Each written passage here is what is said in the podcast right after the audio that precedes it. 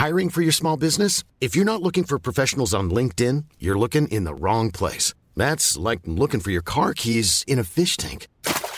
LinkedIn helps you hire professionals you can't find anywhere else, even those who aren't actively searching for a new job but might be open to the perfect role. In a given month, over 70% of LinkedIn users don't even visit other leading job sites. So start looking in the right place. With LinkedIn, you can hire professionals like a professional. Post your free job on linkedin.com slash people today.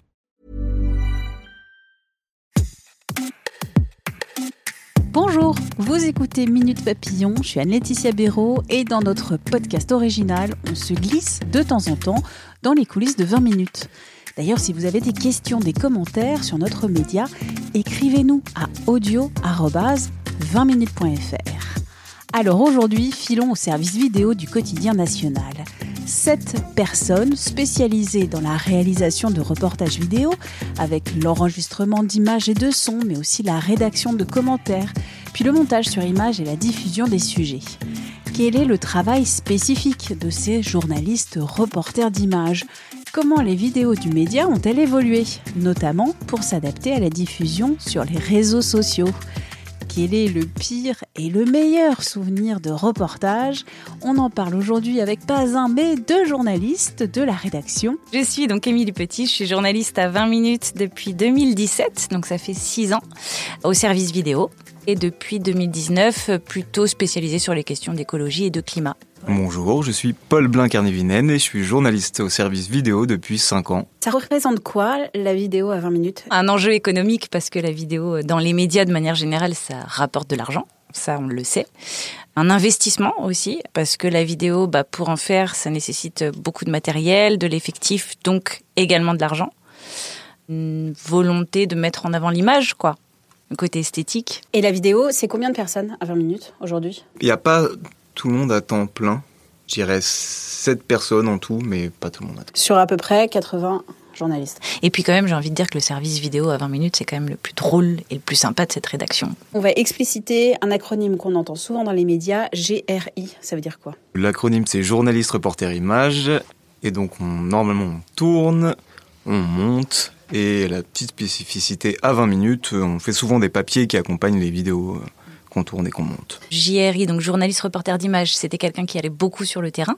Journaliste vidéo, c'est quelque chose qui s'est beaucoup développé dans les médias ces dernières années et c'est plutôt, on va dire, un desker, donc c'est-à-dire un journaliste qui travaille l'image mais qui reste euh, plutôt sur sa chaise. Des images pas forcément filmées par lui, plutôt récupérées par sur des agences. Et à 20 minutes, on est plutôt sur des GRI ou des deskers Alors je dirais que ça a évolué quand même.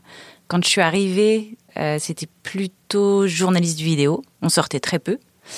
Et au fur et à mesure des années, bah, le service s'est un petit peu étoffé et on a pris un peu notre envol. Et euh, aujourd'hui, on va quand même beaucoup plus sur le terrain, donc on se rapproche plus du journaliste reporter d'image. Vous allez expliquer ce que vous faites à 20 minutes en tant que euh, journaliste. On fait du show, ça par exemple c'est une de nos tâches, donc euh, récupérer des images d'agence et traiter des, des, pêches. Après, il faut réécrire un petit peu euh, par rapport à un article, comment c'est écrit. Pour moi, c'est une grammaire un peu différente.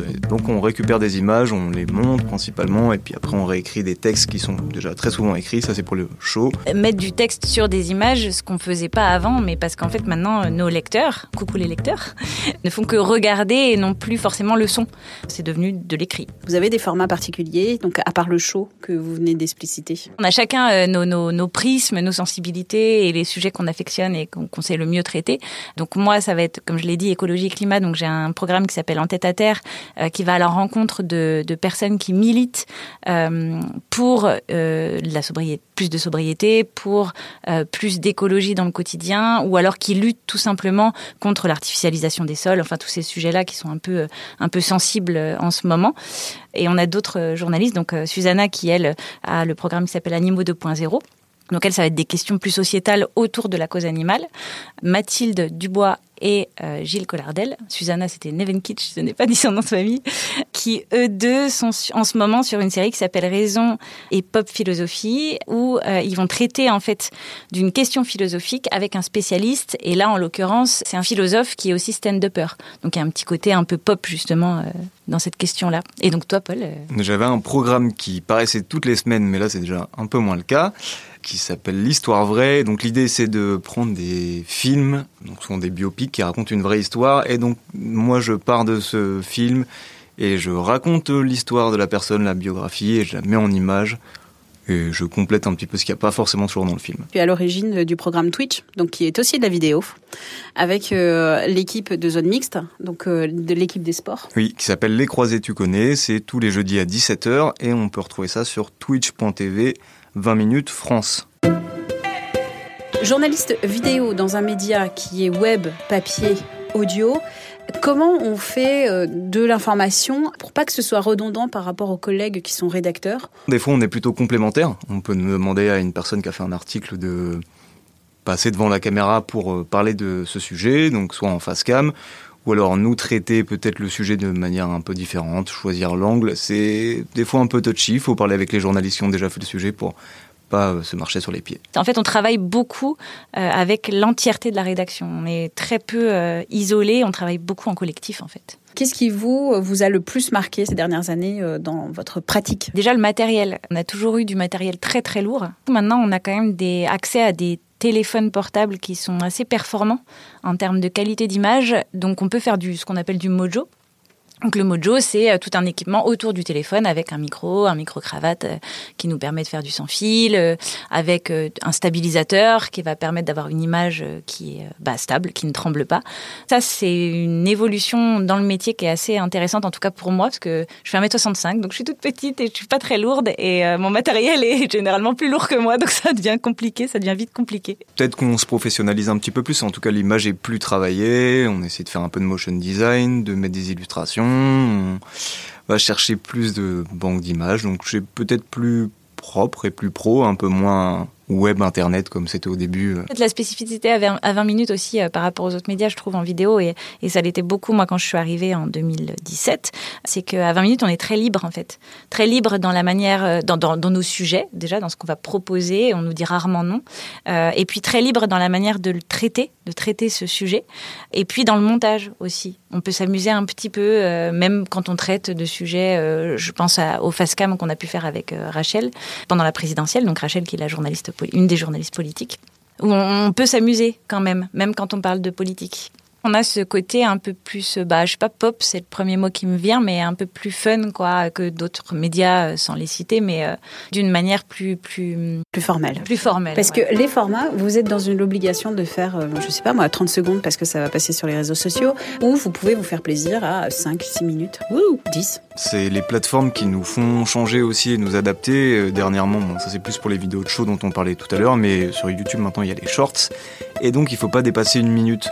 Les vidéos verticales aussi, on doit faire depuis. Et pourquoi les vidéos verticales? Et pour que ça prenne toute la place du téléphone et que vous puissiez regarder sans nous écouter. Donc avec des petits sous-titres partout, mais non, mais il faut y penser aussi quand on filme quelqu'un. Des réflexes qu'on n'avait pas forcément. On a commencé, enfin quand j'ai commencé il y a 5 ans, on faisait plutôt des vidéos carrées ou 16-9 donc horizontales et maintenant beaucoup de verticales. Donc faut y penser pour pas couper la tête des gens. Tu as parlé du format où euh, donc c'est une minute parce que c'est les plateformes qui imposent ce format une minute. Mais est-ce que vous avez d'autres formats et est-ce que vous avez une liberté par rapport au format que vous faites? Les histoires vraies, euh, je faisais 10 minutes parce que et même en fait ça me paraissait finalement assez court parce que quand tu dois faire tout le script et réécrire euh, la vie entière d'une personne, bon, tu racontes pas tout, mais 10 minutes des fois finalement c'est assez court. Quel est votre souvenir le plus marquant de reportage, en bien, en mal? Le jour de la finale de la Coupe du Monde, du coup, je dois celle qu'on a remportée, hein, je précise.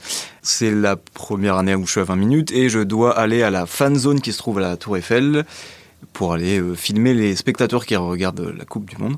Sauf que moi je suis fan de foot, donc je suis très content parce que je viens de débuter, mais en même temps je suis frustré parce que j'ai envie de regarder le match et que forcément l'écran il est derrière moi et moi mon but c'est de filmer les réactions des spectateurs.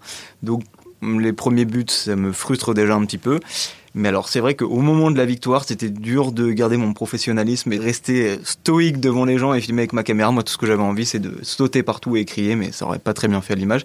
Et après, j'ai mis une heure et demie à rentrer euh, à la rédac pour aller faire mes images tellement c'était le bordel dans Paris. Et Mimi, t'as pas raconté quand t'avais le numéro d'Alexandre Benalla et que tu t'es barré pendant deux semaines et on ne le savait pas. Ouais, j'ai oublié ce truc-là. Ça, c'est un bon flop, ça. ah oui, j'avais oublié ça. Oui, parce qu'en fait, donc je, je, effectivement, je suis arrivée en 2017. Je suis arrivée en pleine campagne présidentielle à 20 minutes. Euh, et donc, un de mes premiers sujets, enfin, une des premières séries que j'ai faites en vidéo à 20 minutes, c'était les QG des candidats. Donc l'idée c'était d'aller dans les QG et puis euh, et puis de de de, bah, de montrer un peu comment ça fonctionne les coulisses du QG. C'était dans ton QG, je crois que ça s'appelait la série. Voilà.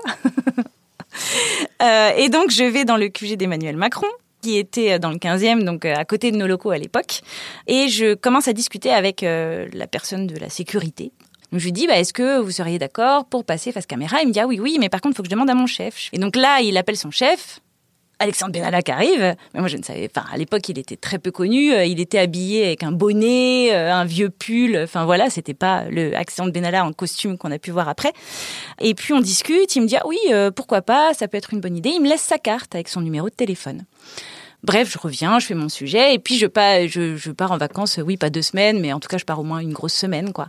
Et pile pendant cette semaine-là, évidemment, euh, se passe ce qui se passe avec l'affaire Benalla.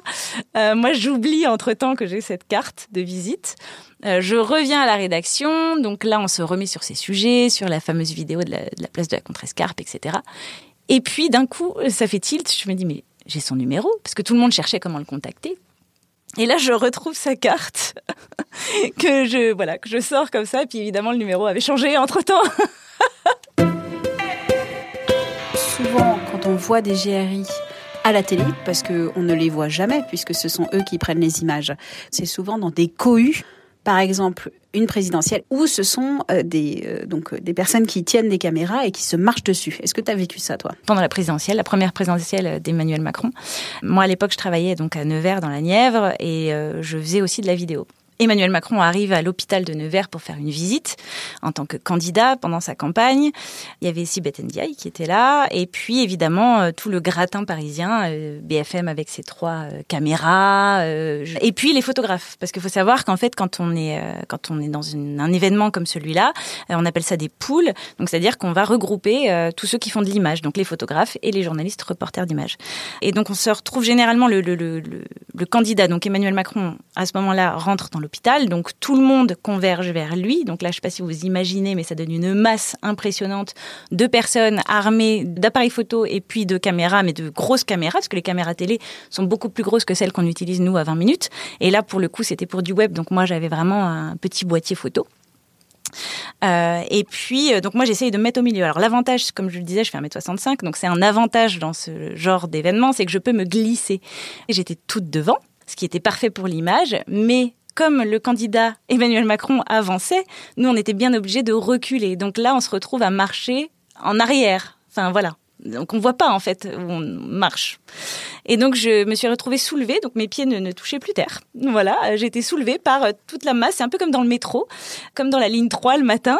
bah, C'était pareil, sauf que je ne touchais plus terre. Et donc là, je, je ne savais pas du tout où j'allais. Donc je continuais à filmer malgré tout, parce qu'il faut quand même faire son travail. Et puis, puis voilà. Puis en fait, à un moment donné, je me suis retrouvée sur un photographe. Merci à Émilie et Paul pour leur témoignage. Retrouvez toutes les vidéos de 20 minutes sur le site internet, mais aussi sur les réseaux sociaux, notamment sur Snapchat et Instagram. D'ailleurs, sur Instagram, le profil c'est 20 minutes France. Et puis, merci à vous d'avoir écouté cet épisode de Minute Papillon, un podcast d'Anne-Laetitia Béraud pour 20 minutes. S'il vous a plu, n'hésitez pas à en parler autour de vous, à le partager sur les réseaux sociaux. Abonnez-vous aussi gratuitement sur votre plateforme ou appli d'écoute préférée comme Apple Podcast, Spotify, Podcast Addict. À très vite et d'ici là, retrouvez tous nos podcasts sur la plateforme de podcast de 20 minutes, podcast.20minutes.fr.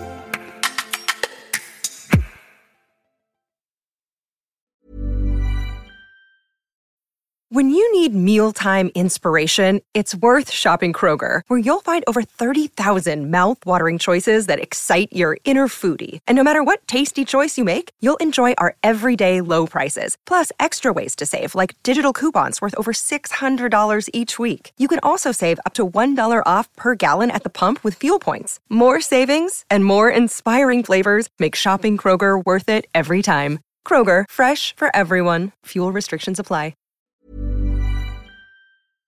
On ne va pas se quitter comme ça. Vous avez aimé cet épisode? Sportif, généraliste, sexo ou scientifique, varié mais toujours bien informé. Découvrez les autres podcasts de la rédaction 20 minutes sur votre application d'écoute préférée ou directement sur podcast au pluriel.20minutes.fr.